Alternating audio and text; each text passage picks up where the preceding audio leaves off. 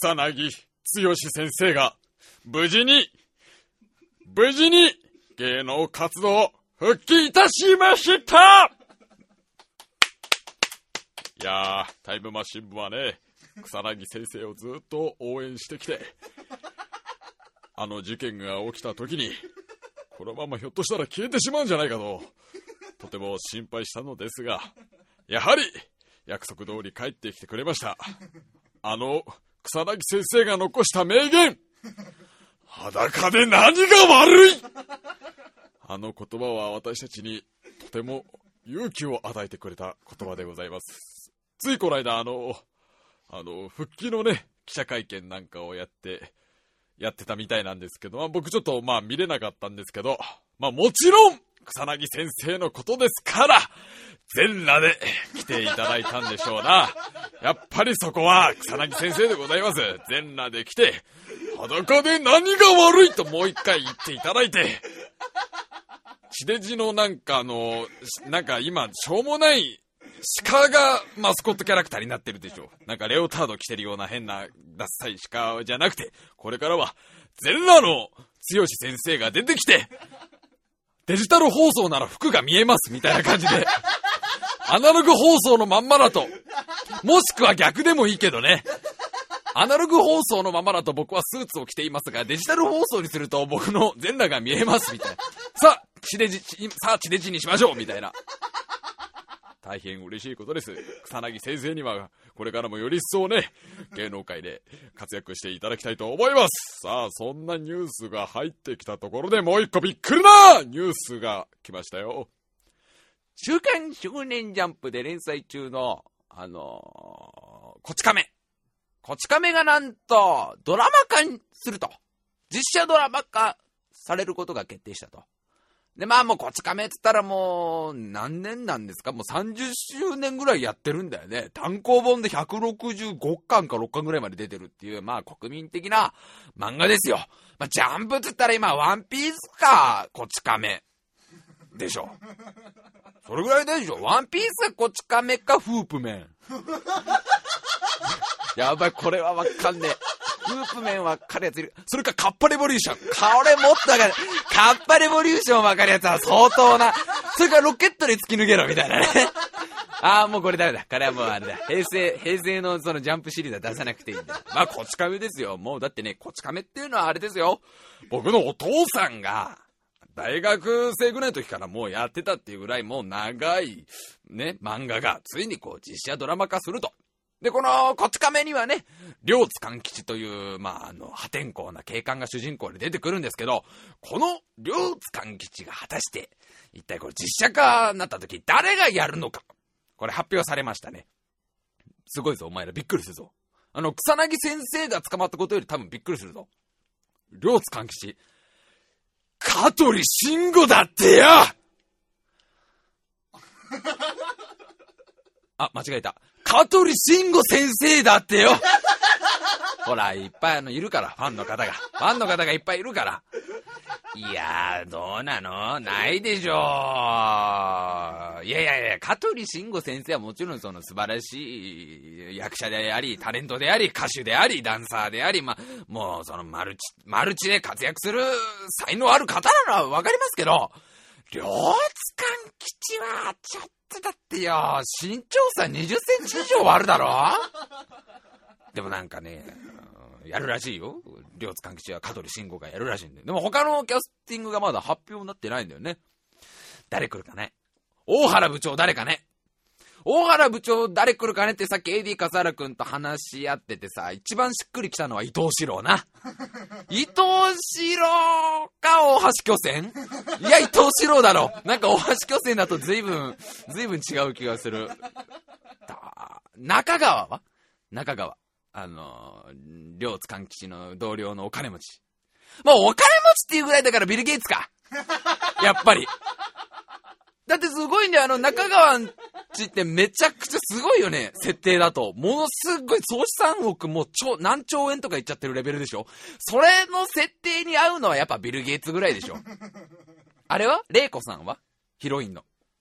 あの、こう言ってんのグラマラスなボディでこう、あれ、ハーフの。あの、美人警官、玲子さん。まあ、ハーフってところで、滝川クリステルじゃないか。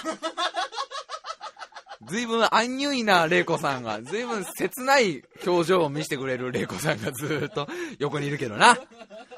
寺井は？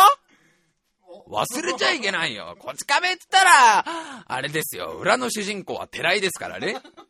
寺井誰やるかね寺井はもう、あれだよね。林家正蔵師匠以外考えられないけどね。まあ、そんなこんなであの そんなこんなでって。僕はとても、心から楽しみにしています。こち亀のドラマ化が楽しみでしょうがないです。なんかあれだな。なんか最近実写化ってだいぶ危うい感じになってきたな。だって悟空があの、なんだかよく知んねえ、なんかアメリカのガキがやったんだぜ。もうか、かなり末期って感じするな。なんでもないよ。うん、香取慎吾はすごくいい役者だと思う。なあの、香取慎吾の、じゃあ、香取慎吾大先生のフォロー、フォローって言い方どうなの？フォローって言い方するとなんか今まですごくなんか邪険に扱ってたような。じゃあじゃあ、香取先生がどれぐらい素晴らしい役者かっていう話を僕はしてあげるよ。あの、あのー何年か前にほら、NHK の大河ドラマでさ、新選組っていうのをやったじゃない。で、その新選組でなんかあの、なんか偉い、偉い人やったでしょ？なんか、なんかわかんないから俺あんまり、なんか、ミミスター新選組みたいなのやったじゃない。ねえ、なんかその、その珍しいキャスティングだみたいな、そのね、その歴史上にその硬いイメージのある近藤勇を、まさか香取慎吾がややるなんてみたいな風になって、しかも脚本がほら、三谷幸喜でさ、すごい騒がれたじゃない。でさ、まあ僕はあんまちゃんと見てなかったんだけど、俺さ、最終回だけ見たのね。で、最終回見て、あの、香取慎吾演じるその近藤勇が、最後こうさ、あの、処刑になっちゃうんだよ。切腹してこう、死ぬシーンがあるのね。で、最後このなんか、切腹をする場所にこう座って、自分のこの、なんていうの、か刀みたいの渡されて、今から腹を切るぞっていう時に、香取慎吾がちょっと笑ったのよ。で、で、そ、そこでこう、シーンが終わって最終回みたくなんだけど、後日談で、三谷幸喜先生がね、脚本書いた三谷幸喜が、あの、香取さんなんであの時笑ったんですかって。僕、その脚本には、あの、笑、笑うって書かなかったんですよ。書かなかったのになんであの時その演技で笑ったんですかって聞いたら、いや、僕が、あ、これ香取慎吾ね。僕が近藤勇だとしたら、ね、近藤勇を演演じて分かったことが、死ぬ間際に何を思ったかな、近藤勇は、と思った時に、土方歳三、親友っていう設定なんだけどね、土方歳三、新選組の。土方歳三、次は一緒に何をしようかって思ったら、自然に笑みがこぼれちゃったんです。で、三谷幸喜はそれを聞いて、この人は本当の天才だと。僕はこの人と仕事を一緒にやれたことこそが一番の誇りだと思ったっていう。カットしようか、これ。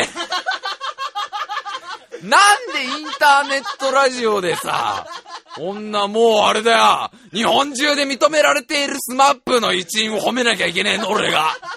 何このちょいいいエピソードみたい。誰も求めてねえよ、こんなの。俺が別にこんなこと言わなくたって、香取慎吾大先生ファンは山ほどいいんだろ別にこんな話今更するはず、する必要はねえじゃねえか。というわけで、タイムマシン部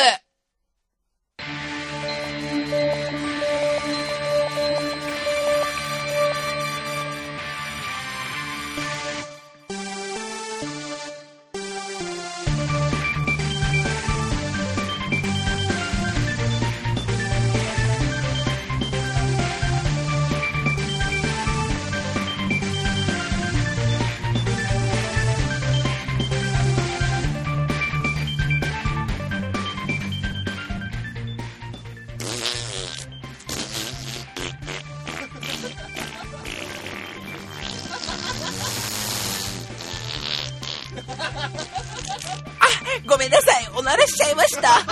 え、今週も始まりました、タイムマシン部。お相手を務めさせていただきます、白井亮でございます。いやー、めでたいね。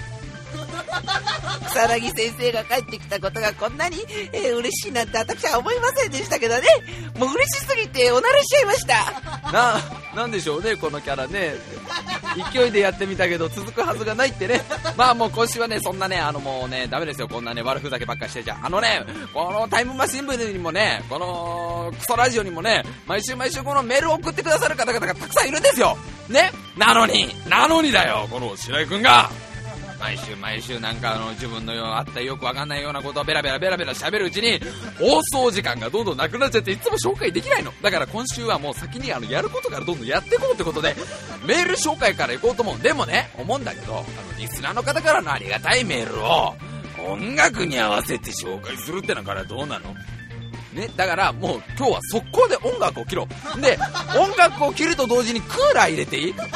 暑いこのスタジオってことで今週も最後まで聞いてください。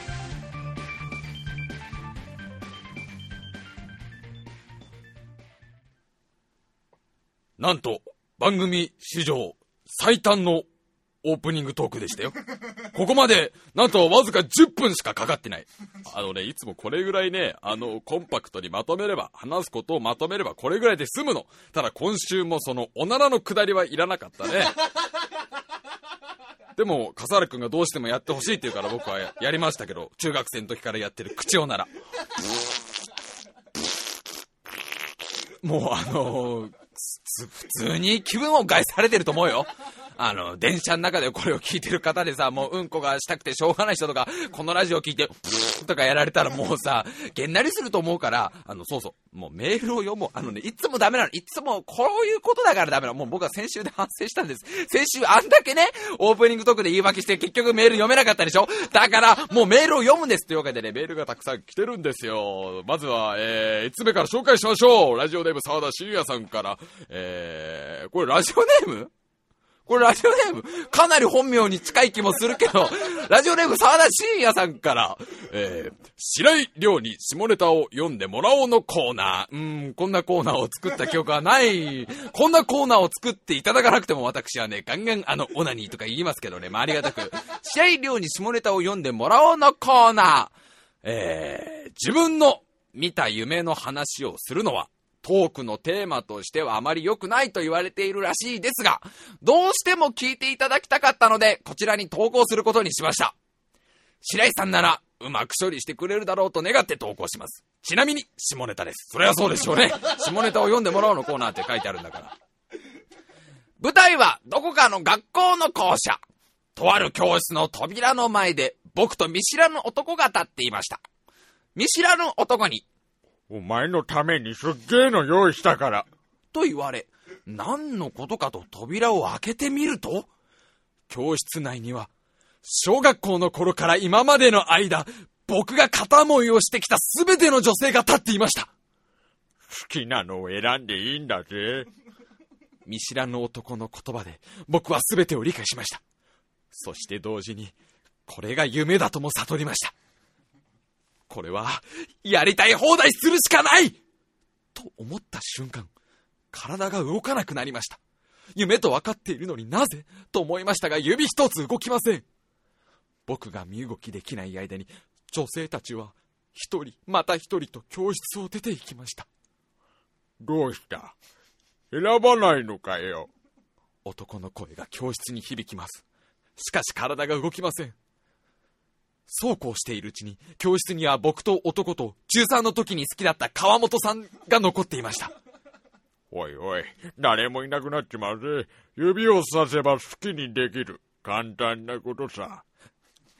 せめて、せめて川本さんだけでも動けないながらも、僕の股間は8切ればかりでした。僕は全身全霊をかけて、渾身の力を振り絞り腕を上げ、指をさしました。指の先には、男がいました。俺か？まあいいけど、こう見えても結構テクあるし。そう言いながら、男は僕の股間をまさぐり始めました。なんだか僕も、別にいいや、と思いました。結構気持ちよかったような気がします。行く瞬間に目が覚めました。起きて時計を見ると5時半でした。僕の隣にはすやすやと眠る妻の姿がありました。僕はそっと「ごめんな」とつぶやきました。自分のパジャマをめくってみると無声していました。死にたくなりました。ありがとうございます。素晴らしいメールですね。もう素晴らしい。これこそね実写ドラマ化するべきだよいや実写なんだけどね実写なんだけどね別にこの夢こそね、実写ドラマ化するべきだよ。ちょっと今メール落としちゃったんで拾います。なるほどね。陰も見たわけだ、沢田さん。男が出てきて。あの、お前のためにすっげえの用意したから。俺の中のイメージだと、この、モグロ福蔵みたいなイ イメージ。モグロ福蔵みたいな、がサングラスかけてるような感じのイ イメージが出てきてね。で、で、教室の中にはなんと小学校から今までの間僕が片思いをしてきた全ての女性が立っている。これはだって男の人ってのはあれだもんね。あの、片思いはいつまでも引きずるもんね。もうあの、幼稚園の時にとか、小学校の時とか好きだった子みんなずっと引きずってるじゃない。僕も未だに小学校1年生の時に好きな、好きになったさ、ファイナルファンタジー4っていうゲームの中で出てきたリディアっていう女の子未だに僕はあの、引きずってる。引きずってんじゃまずいんだけどなでも未だにあの、片思い、僕の初恋ですから。ファイナルファンタジー4に出てきた、召喚師の。召喚師っつってこうなんかあの、そういろんなドラゴンとかをさ、こう召喚してくるさ、なんか魔法使いみたいな女の子、リリアって女の子僕はもう大好きになっちゃってずっと片思いしてたんだけど、未だに一緒に住めないかなと思ってるから、ガズラーと並んでる。これさ、すっごいわかんのがさ、あの、要はその、よし、やり、やりたい、やりたいと思ってんのに体が動かない。これはあれだよね。つまりは、好きな女の子だとオナニーできないっていうのと一緒でしょ。これね、あのー女性の方あんま分かってない方が多いんで、ちょっと言っときますけど、私たち男っていうのは結構ナイブなんです。繊細な生き物なんです。あなたたちが思ってるほどガサツじゃないんです。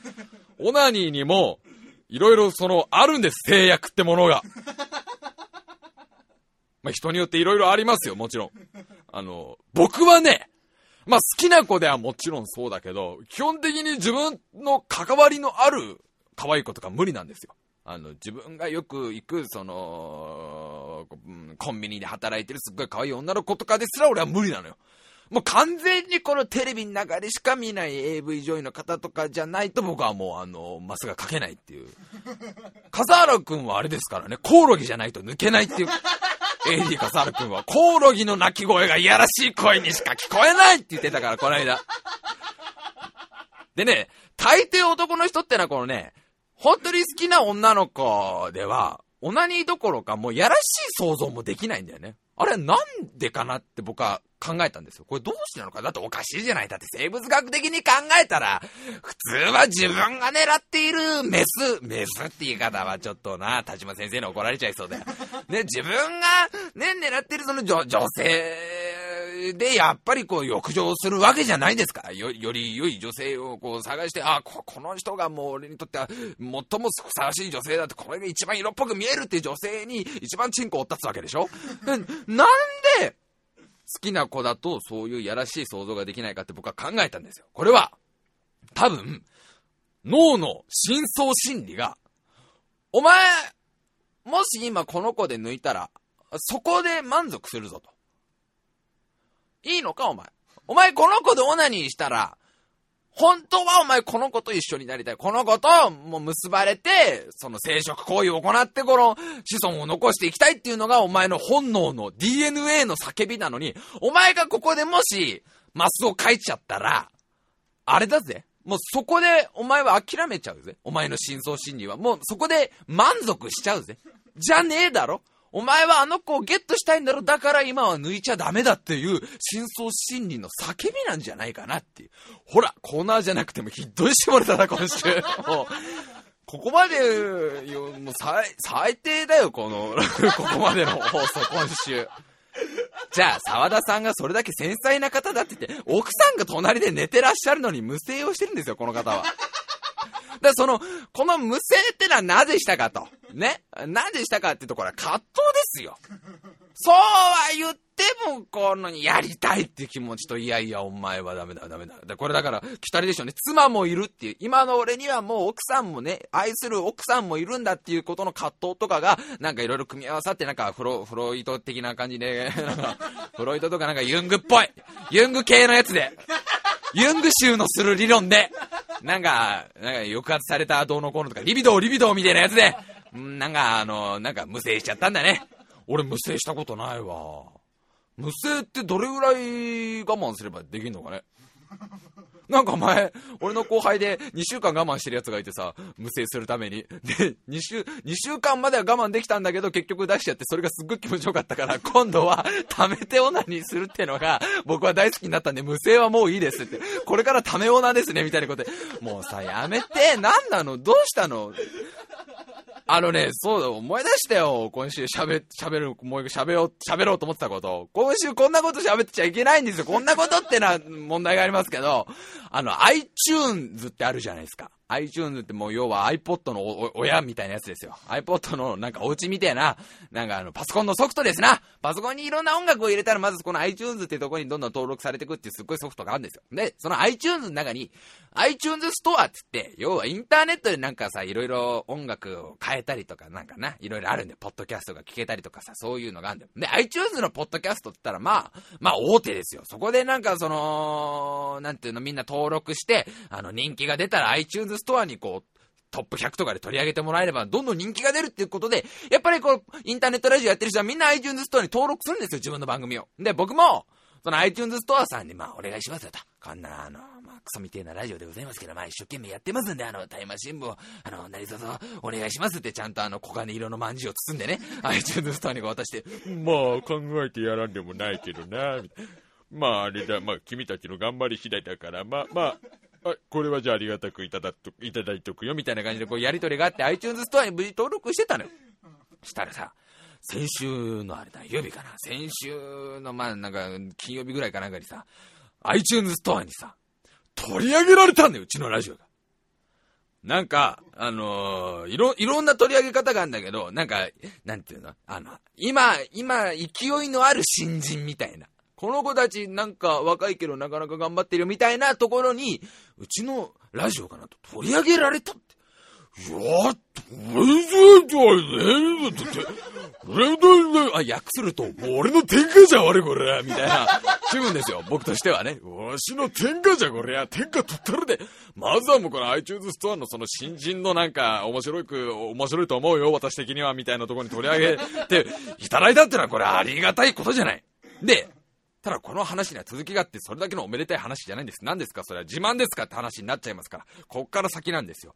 僕はその、iTunes ストアに最初登録した時に、いまいちやり方が分かってなかった。いまいちこの仕組みが分かってなくて、なんか iTunes ストアになんか自分の番組のなんかそのデータを、データ RSS っていうちょっとこう知らない人は全然分かんない話なんだけど、なんかその要は URL みたいなね、ポッドキャストの URL みたいのがあるんです。RSS っていうちょっと特殊なコードが。で、それを送るだけで登録できますよ。他のあなたのなんか個人情報とか、なんかあの、いりませんよって全然その、他にも何も入れなくてその RSS さえ送っていただければ、あの登録できますんでって RSS 送って登録できたら、番組のあの、なんつうのかな、画像みたいのも出ないし、番組名も出ないのよ。ただ単に、あの、タイムマシン部って、番組名は出るんだけど、番組の制作者が出ないの。だから、画像もないし、制作者もなくて、ただタイムマシン部って出てるだけだから、これ、だとさすがに何が何だかわかんないだろうって、誰がやってんのかもわかんねえだろうと思って、いまいち、どうすればそれが修正できるかわかんなかったの。ね、調べてもわかんないから、よし、じゃあと、一回とりあえず、これ、あの、削除しようと。なんかうちの番組デートを一回削除して、改めてそのなんか登録し直した方がいいのかなって、ひょっとしたら登録するときになんか間違えてるかもしんないから一回削除しようと思って、僕はその削除してたんですよ。だいたい先週のね、水曜日ぐらいに。で、取り上げられたのが金曜じゃないですか。だからその時点だとまだ削除されてなかった。削除依頼出してから大体その何何日か必要ですよみたいのがあったから、何日か経ってから削除されますみたいのがあったから、金曜日のその夜、うちのラジオが、タイムマシン部がなかなかこの子たち若い割にはまあね、まああの、頑張ってるって言っていただけてもいいけど、みたいなこと iTunes ストアさんに言っていただいた、そのわずか、1時間後ぐらいに、うちの番組が削除されるっていう。タタイムマシン部の iTunes ストア誌ですよ。ね？ストア誌は、もう、わずかその、わずか1時間ぐらいの栄光ある歴史なんですよ。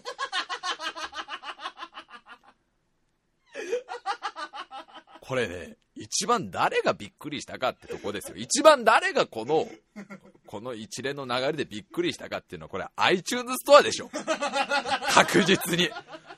この野郎、お前たちみてえな、なんだかわかんねえ素人のなんかフリーターかぶれみてえな二人がやってるペラペラペラペラなんだか下ネタだかなんだか愚痴だか妄想ばっかペラペラペラペラペラペラ喋ってるようなクソみてえなラジオしょうがねえから、まあ、うちの iTunes ストアでよ、この iTunes ストアでこのポッドキャストの楽園、インターネットラジオの楽園の、登竜門の、iTunes トアに、お前、お前たちのラジオ、お前たちのラジオをこう取り上げてやるの感謝しろ感謝しろよって取り上げたら、あれ？なお前さ、削除すんのお前たちみたいな。え？なんでなんで？みたいな。え、ここれ取り上げたら割と人気出んのになんで削除すんの？みたいな。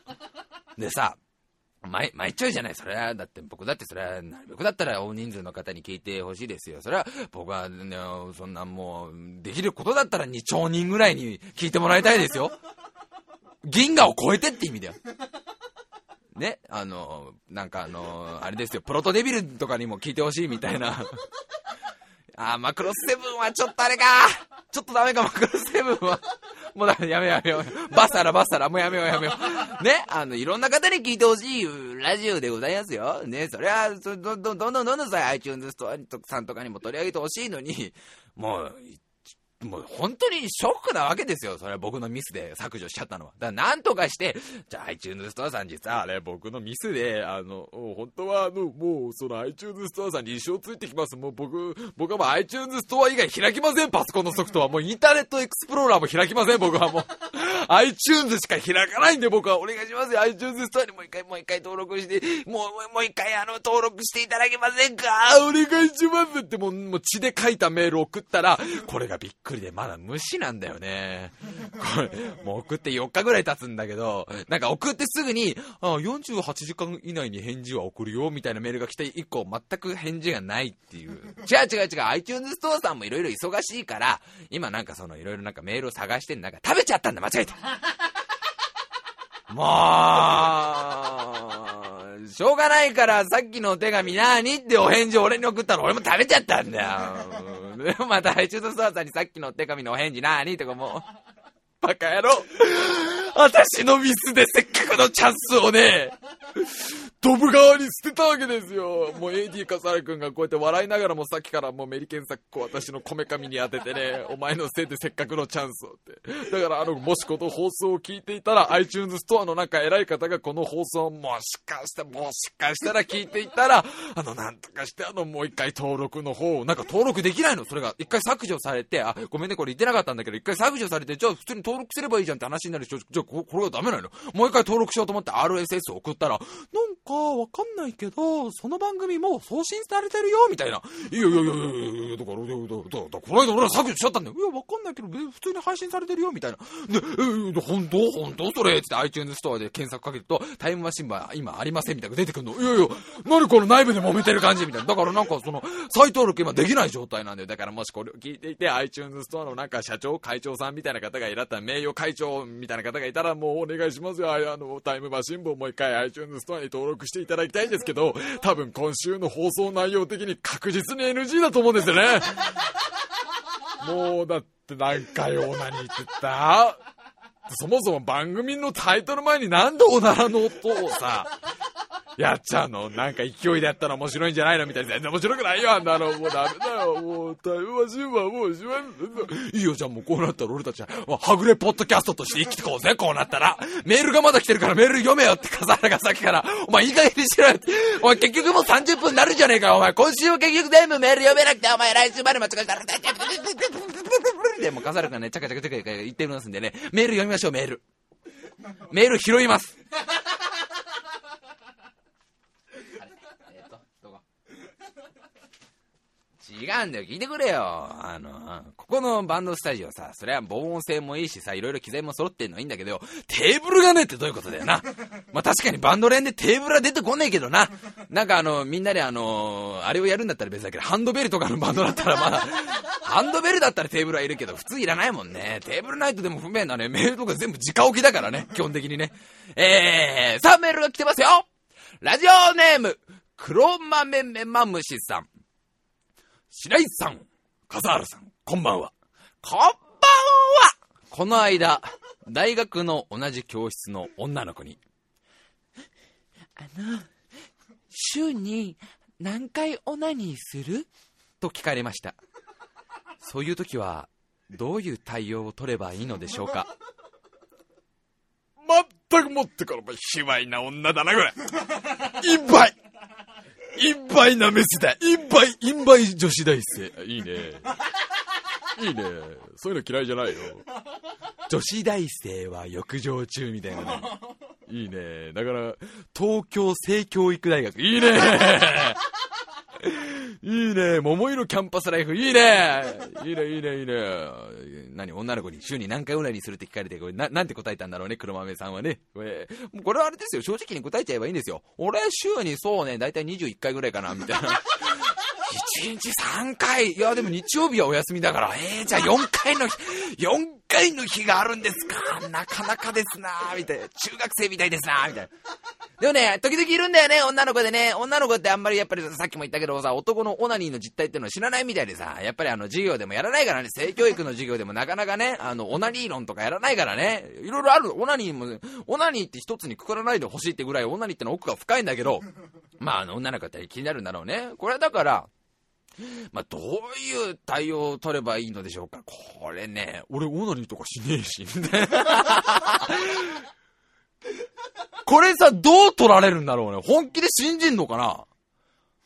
多分ね、いやね、多分だけど、高校1年生ぐらいだったら女の子も信じると思うんだよね。いや、俺オナニーしねえし、みたいな。時々なんかそういうやついるじゃん。なんか俺全然オナニーしねえから、みたいな。絶対嘘なのに。もう絶対嘘なのに、そんなやつ。じゃあお前なんだ、一週間おきに無制してんのかよ、みたいな。もうね、男の人ってのはあれ、もうあの、タンクみたいなもんですから、ある程度溜まったら抜かなきゃいけないんですよ。ね、もう、勝手にで、勝手に出るのが無制ですから、そうならないためにもね、あの、仕方なくオナニーってのはするんです。ね、だ、でもいるんだよね、大抵、その、なんかね、男友達とかで、俺、オナニーしねえし、みたいな。ああいうのって男から見たらさ、すぐ嘘だってわかるけどさ、女の子どうなんだろうね。高校1年生ぐらいだったらなんか、高2、高、高3になったらいや、絶対そんなのないよとかなりそうだけど。これ大学生で言ってほしいよね。俺、オナニーとかしないし。俺、無性オンリーだから、みたいな。いやいやいや、そんな、あとあとめんどくさくなるから、これはちゃんと正直に週に大体まあ5回か6回、リアルだな、みたいな。もちろん、オナペットはお前だぜって。最低、今の。最低男子最低メールがまだ来てるよ。で、もう一回メールを拾うよ。もう、笠原くん、もうこのスタジオの人に言ってテーブル作ってもらえないよ、日曜大学で。もう、不便たらないよ、不便たら。それか、あの、あれだ、バンドマンが使う、なんだ、このアンプっつうの？アンプっつうのテーブル代わりにしようよ。すげえ冒涜だけどね。ロックンロールに対する冒涜だけどね。ギターアンプ、テーブル代わりだから、俺たちながらと。ラジオネーム、黒猫さん。白井さん、AD 笠原さん、こんにちは。こんにちは多少絵心を持っているつもりなんですが、それでも物忘れが激しい絵描きの黒猫と申します。え夢はいつまでも覚めないコーナーへってこれそうなんですよ。夢はいつまでも覚めないコーナーに送ってもらったんですけど、えー検証の結果これ夢追いワードでも何でもねえってことで、普通のお便りとして読ませていただきます。いきまーす よく女性が印象はいいけど恋愛対象にはならない男性に対して、いい人なんだけどね、と言いますが、俺はよく、黙っていればいい人なんだけどね、と言われます。つまり俺は、喋るといい人ですらなくなるわけです。そんな時俺は後悔します。じゃあ、俺、いい人じゃなくていいわ。どうせいい人止まりなら、いっそ喋りまくって自分を貫け。それが俺のポリシーなんですが、いかがでしょうか？それではこれからも配信楽しみにしています。ではでは。うーん、いや、あのー、いい人の方がいいと思うぞ。そこでひよっちゃうんだ、俺。そこでひよっちゃうんだ。俺ね、結構これね、あのー言われるんだよね。いい人っていうよりは、なんか、白井さん喋んなきゃいいのに、みたいなの言われるんだけどね。俺はあのー、基本的にはあれですよね。だってさ、喋んないってことはもう何？置物になれってことですか？全くもって発言しないってことは、もう僕はあなたにとって空気みたいな存在になるってことですか？だったらもうあなたに対してどんどんセクハラの方を繰り広げていってね。週に何回オナニーだって俺9回だバカ野郎。そうだよ。土日は2回だ。もちろんオナペット甘えだけどな。もうね、どうしたの？あの、何そんなに焦ってるの？今週。もう違うんだよ。多分僕の中できっと iTunes ストアのうん、なんかあの一連があってからもうやけくそになってんだよ。もういいよ、もう俺メジャーの道は二度と歩けねえ、みたいな。もうど、あの、iTunes ストアとそういうなんか仲違いしたんだったら、もうとことんあんぐらい行ってやろうぜって感じで、もう過剰なまでに今週下ネタですけど、ああ、でもこれさ、言う人いるよね、確かにね。なんか喋んなきゃいい人なのにね、とかね、もう、あの、黙ってればいい人なんだけどね、とかね。これさ、もう侮辱だよね。これ暴言だと思わない？何をブスが？とか思わない？正直。なんもどんどんあの、黒猫さんもね、どんどん下ネタでね、そのね、陰梅な女の、もう、敵を作りたいのかな敵を作りたいのかなあの、あの、あ、メールがちょうどこれで読み終わったね。あの、じゃあ自分の話していい？あの、大丈夫。30秒ぐらいで終わると思うから。さっきご飯食べていて、定食屋さんでご飯食べていてさ、あの、なんかご飯食べながらさ、笑ったりするとさ、ご飯粒が鼻の方に行ってさ、抜けなくなるじゃん。あれってさ、なんでさ、その人間の構造上そんな風になるの？あれってさ、なんか他の動物もなるの？なんか猫とかさ、犬とかさ、あのー、まあ、なんでもいいよ。どんな動物でもさ、鳥も鼻の穴あるよね。あの、ものによっちゃ。そういう奴らとかわって脅かしたら鼻の方に行くのかな？なんで神様はさ、その、なんか弁みたいのつけなかったの？その、一方通行みたいのつけなかったのかな？って思いながら食べました。ああ、ほらああ、ほら、何にも面白くない。というわけで、こんないこうぜこな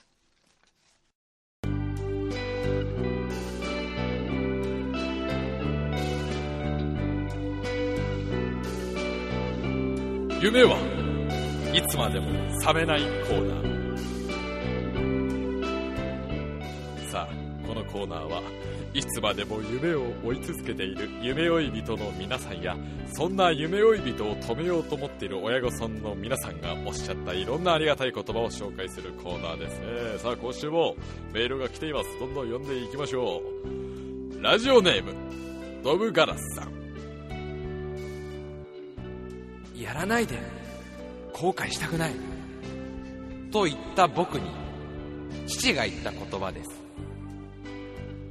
やってから後悔する方が辛いぞ。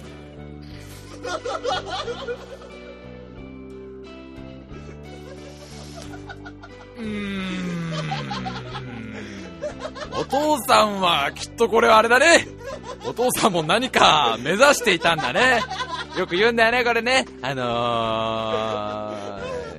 や、やらないで後悔することの方が辛いんだぞ、みたいな。何も、ね、ここでね、なんかその、進路時、進路の時とかよく言うんだよね。高3の進路の時とかね、やらないで後悔したくないんだよ、俺は。挑戦したいんだよ。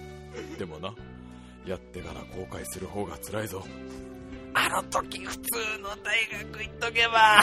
あのね、これは僕と笠原くんからも言える言葉だね。やってから後悔するな辛いよああああ、俺がだって今タイムマシーンに乗って18歳の俺の元行ったら、おい、演劇の学校なんてやめろお前、普通に大学行けバカ野郎 どんだけ大変だと思ってんだこの先って思うもんね。これ、深いね、深いね。さあ、もう一通来てますよ。ラジオネーム、モンキー10回転さんから。中島美嘉のオーバーロードという歌の歌詞の中の一節です。大人になって気づいたことは大人になんてなれないこと。夢は消えない。普通に出たら痛い人ですね。いやねあのね僕が思っこれは僕が思うのは大人になって気づいたことは大人になんてなれないことはな大人になってるやんかみたいなツッコミじゃないんですよ。中島美嘉もう売れてっからね。あの、これ成功人の言葉だから。これはあのー、夢追い人の言葉じゃないのよ。夢追いワードじゃない。これは成功者の言葉だから、これは別に普通に紹介していただいて構わないの。中島美嘉っていう今やもう日本を代表するシンガーになった方が、大人になって気づいたことは大人になんてなれないこと。夢は消えないって言っても、まああんただってね、夢は消えないでしょ、夢叶っちゃってるからって話だから。これをまあそんじょそこらのなんか動物が言ってんだったら、うーん、そっか、大人になって気づいたことは大人になんてなれないことか、そっか、じゃあまだ大人になってないってことだな。でも成人はしてるんだけどな、みたいなことは言えるんだけど、いかんせんこれ中島美嘉が歌ってっから、全然説得力はあると思います。さあ、まあこんな感じでね、このコーナーは、まあ今週夢追いワードなかったわけですけど、夢をいつまでも追い続けている夢追い人の皆さんやね、まああの、今週もちょっとこんな出てきましたけど、そんな夢追い人を止めようと思っている親御さんが言った言葉などを募集しております。えー、メールアドレスは、time-bu.hotmail.co.jp、タイム -bu.hotmail.co.jp、スペルは、time-bu.hotmail.co.jp、ほ、ほったたいと、ちゃ、ぺちょです。もうダメだ、ちゃんと言わなきゃ、こういうのは。もうな、流しちゃダメ。あと、ホットメール .co.jp です。さあ、皆さんの夢追いワード、お待ちしております。あのー最近のニュースでちょっと気になった話なんですけど、あの、サッカーで、オレンジカードってのが導入されるかもしれねえ、みたいな話を聞きまして、まあ、オレンジカードとは何ぞやっていうと、まあ、今まで、あのサッカーで、こう、反則なんかしますとな、まあ、イエローカードっつう、なんだ、あの、警告になるのかな？イエローカードか、まあ、レッドカード、即退場みたいなものをこう出されたわけじゃないですか。だからさすがにその2種類だけだと、その微妙な判定ってのはつけらんないんじゃないかと。なんかその間にあるぐらいのなんかいいいい具合のカードを作ろうじゃねえのって話になって、それがどうやらオレンジカードっていう、まあ安易な発想でございますけど、なんかあの出てきたらしいんだよ。な、あれなんだってね、あの、イエローカードってのは基本的にまだ退場にはならない。でイエローカード2枚取ると退場なんでしょで、レッドカードってのは1枚で即退場なんでしょで、オレンジカードってなんか一時退場みたいな。なんか、あの、一回退場しなきゃいけないんだけど、その試合中にもう一回帰ってこれるよ、みたいなカードを作ろうって言うんだけど、基準が難しいよね。ど、どういう反則だったらオオレンジ、レッド、イエロー？ど、どこはどうなんの？俺さ、びっくりしたのが、コートに唾入ったらレッドなんだってね。やっぱりそれはスポーツマンシップにのっとってってことなんでしょ？あれは、あの、勃起しちゃったらどうなの？もう、あれですよ。くっきりと形がわかるぐらい。いや、そのな、あれだよ。なんかあの、なんかあのーボクサーパンツかなんかに押さ押さえつけられて、なんかぴっちりなってるとかじゃないよ。もうその、トランクスだから、もうギンギンにこの、テントを張ってる状態よ。テント。わ、わ、わ、何カード？朱色カード？朱色？レモンイエローカード？それは。まだ、まだ大丈夫？俺、審判に暴言を吐いたら、もう速攻でレッドなんでしょ、やっぱ。そうだよね。イエローはもう通んないよね、それ。審判でこのハゲとか言ったら、完全にレッドカードなんでしょ？じゃあ、審判の横でずっと鼻をつまむのは？鼻をずっとつまんで、おい、マジかよ、選択してねえのかよ。とかなんか言うのは？それは？それは？でも別に審判だとは言ってないんだよ。ただ審判の真横でずっと鼻つまんで、おい、おい、やばいだろ、これ。おい、何食ってんだよ、お前、普段こいつよ。みたいな。うわ、汗ってここまですごい匂いが出せるんですね。みたいなことをずっと言うの？はで、審判がチラって見たら別にあなたのことじゃないですけど、みたいな顔するの？はこれ人によってはオレンジカード。僕調べたらさ、グリーンカードってのもあんだってな。知ってた？これグリーンカード。グリーンカードっていうのは、あの、プロサッカーの世界だとないらしいんだけど、うーん、なんつうんだろう、あれ、あの、U12 とかなんかいろいろあるじゃん。U18 とかなんか、あの、あれ R してみたいなやつ、サッカーの。よくわかんねえから俺あんま。なんかその若造だよ、クソガキども。なんか小学生とかなんか、将来有望な、もうこの子はこのままサッカーを続けていればもう未来の中田秀選手ですぐらいのさ、羨ましいこと、この上ないまだ未来のある子供たち集めたなんかあるんでしょ、サッカーのリーグみたいなのは。その中であるグリーンカードってのがあって、グリーンカードってのはこれすごいよ。いいことをした子にあげるんだって。すごくこう、道徳的なプレーとかをした子に、グリーンカードっていうのを提示するんだって。例えば、あの、スライディングとかでこう、ぶつかっちゃったりして、こう、倒れた選手とかに、こう、手を差し伸べてあげるとか、あと、面白かったのが、すごい大量の点差をつけられてるのに、最後まで諦めないでプレーしたりとか、そういう場合はチームに送られるんだって、グリーンカードっていうのは。でも、得点がなんもないんだって、これは。別に、グリーンカード5枚でグアム旅行とかじゃないんだって別に。いや、子供だったらグリーンカード8枚でポケモンをもらえるとかじゃないんだよ。俺の、俺の中の子供のイメージってやっぱポケモンなんだね。古いよね、もう多分ね。遊戯王カードか、今は。あ、あれだ、デジモンだ、デジモン。何ももらえないんだって別にグリーンカード。グリーン、でもあれだよね。グリーンカードを何かしらその得点をつけるべきだよね。なんか、そうし、なんかすごい、それはよ、喜べてだけなんだって、基本的に。なんかグリーンカードで、なんかね、その、なんかもらえるとかさ、なんかみんなの、みんなでドラえもんの映画見に行けるとかだったら、なんかね、あ、相手選手が怪我してもすぐベロベロ舐めてあげたりとかね。次はどこが痛いね？次はどこが痛いの？みたいな。あ、ここもすりむいてるベロベロってグリーンカードみたいな。すごいよ、でも面白いね。だからそういう風に、ちっちゃいうちから、なんかその道徳的なプレーを心がけて、あのー、世界に通用する選手になっても、ちゃんとこの道徳的な選手になってほしいってことなんだと思うんだけど、サッカーってさ、うちらみたいな未経験者が体育の授業とかでやるとさ、もういかにして相手の足首を蹴るかみたいなゲームじゃん。足首の蹴り合いじゃん。それか、ゴールキーパーで突っ立ってるだけっていうゲームだから、いまいち俺はあんまり親しみもなかった人間だけど、そのグリーンカードがもしあるんだったら、俺すっげえ頑張るわ。もう、誰よりも早く絆創膏を貼りに行くもん。ずっさぺったあと、あのー、なんかあの、家から子犬を持ってきたりして、このなんか、危ないあのままじゃ子犬が、あ子犬がロングシュートにぶつかっちゃう、ずっさーあ、白井くんが身代わりになったでも白井くんの顔に当たられるボールがベチー!でも子犬は助かったから。僕の歯一本で済んだからグリーンカードみたいな。やったこれで8枚目だあと1枚でウィーがもらえるぞみたいな。もうちょっといいことするぞって。ねえ、それなんかああればいいのにな。面白いなと思ったって話だけで、さあ、メールアドレス改めて紹介しときをしときましょう。さあ、今週から新コーナーができましたね。白井さんに下ネタを読んでもらおうコーナーという。まあ別に、別にそのコーナーに送ってもらわなくても、まあもう、もう、もう僕はもう iTunes ストアからもう見放された人間なんで、まあもう今週みたいにもう、もう最低なラジオにね、せっかくちょっとまとまりかけてきたこのタイムマシン部がガラガラここから崩れていくんで、どんどん下ネタ言ってきますんで、別にコーナーの方に送っていただかなくても普通のお便りでどんどん皆さん下ネタ送ってきてください。あのまあ普通のお便りやね、あのまあ感想やら、まあまあご説教が多いでしょう。今週はクレームやらご説教やら、またコーナー夢はいつまでも覚めないコーナーなど募集しております。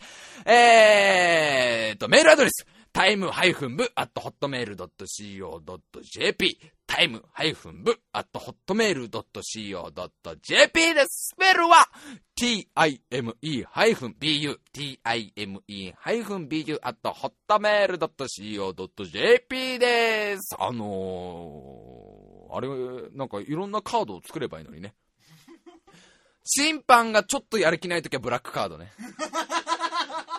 もうその、なんていうのその、試合の展開があまりにもなんかその、なんかのっぺりした感じで、いまいち接戦でもないし、ずっとこう0-0のまんまなんかロングパスの試合みたいな、誰が見てもたるい時はもう審判がすっごい暗い顔で黒色のカードを上げるんじゃなくてちょっとポッケからスッて出すっていうと、みんながちょっと焦る。なぜなら、そのブラックカードが全部出たら没収試合みたいな。だからもう頑張る。没収試合な上に4年間サッカー禁止みたいな。プリズムカード、なんか、あの、角度でいろんな風に色が変わるみたいな。それはあの、審判が嬉しい時みたいな。別に得点は何もない。あとあの、怪我しちゃった子にいつでも絆創膏審判が出すとかさ、あの、あの、グリーンカードのさらに上級版として、もうミルクキャラメルとかね。なんか審判がいろんなものを出すようにすれば、うん、最後のは余計だった。うん、なんか中途半端なボケだったと自分でも思っている。まあまあまあまあ、今週からってわけでもないですけど、こういう風にどんどん下ネタ喋っていきますんで、あのー、iTunes ストアさん、iTunes ストアさん聞いてますか？聞いてますか ?iTunes ストアの皆さんこんなラジオですけど、一度は取り上げてくれたじゃないですか？今良かったと思ってるでしょう。ねえ。今良かったって iTunes ストアの皆さん思ってるでしょこんなクソラジオ。取り上げたらこっちの、お前こっちの不祥事になればやろう。こんなクソみてえな、もう下ネタしか喋ってねえようなラジオ。よかった、あいつら、あいつらの自分たちのミスで削除してくれてよかったと思ってるでしょあのね、来週からもうすっごくその最新のトレンドの話とか、なんか子猫の話とかしてきますんで、iTunes ストアの皆さんどうか登録を、ま、ま、してくれないんだったらもう別にいいよ。ああ、これ、これなんか聞いて審査するらしいね。噂によると。もうやべえな。無理だな。みんなは、あの、これからもお願いだから聞いてね。じゃないと俺、俺と笠原くんすごい寂しい人たちになってくるから。というわけで、また来週。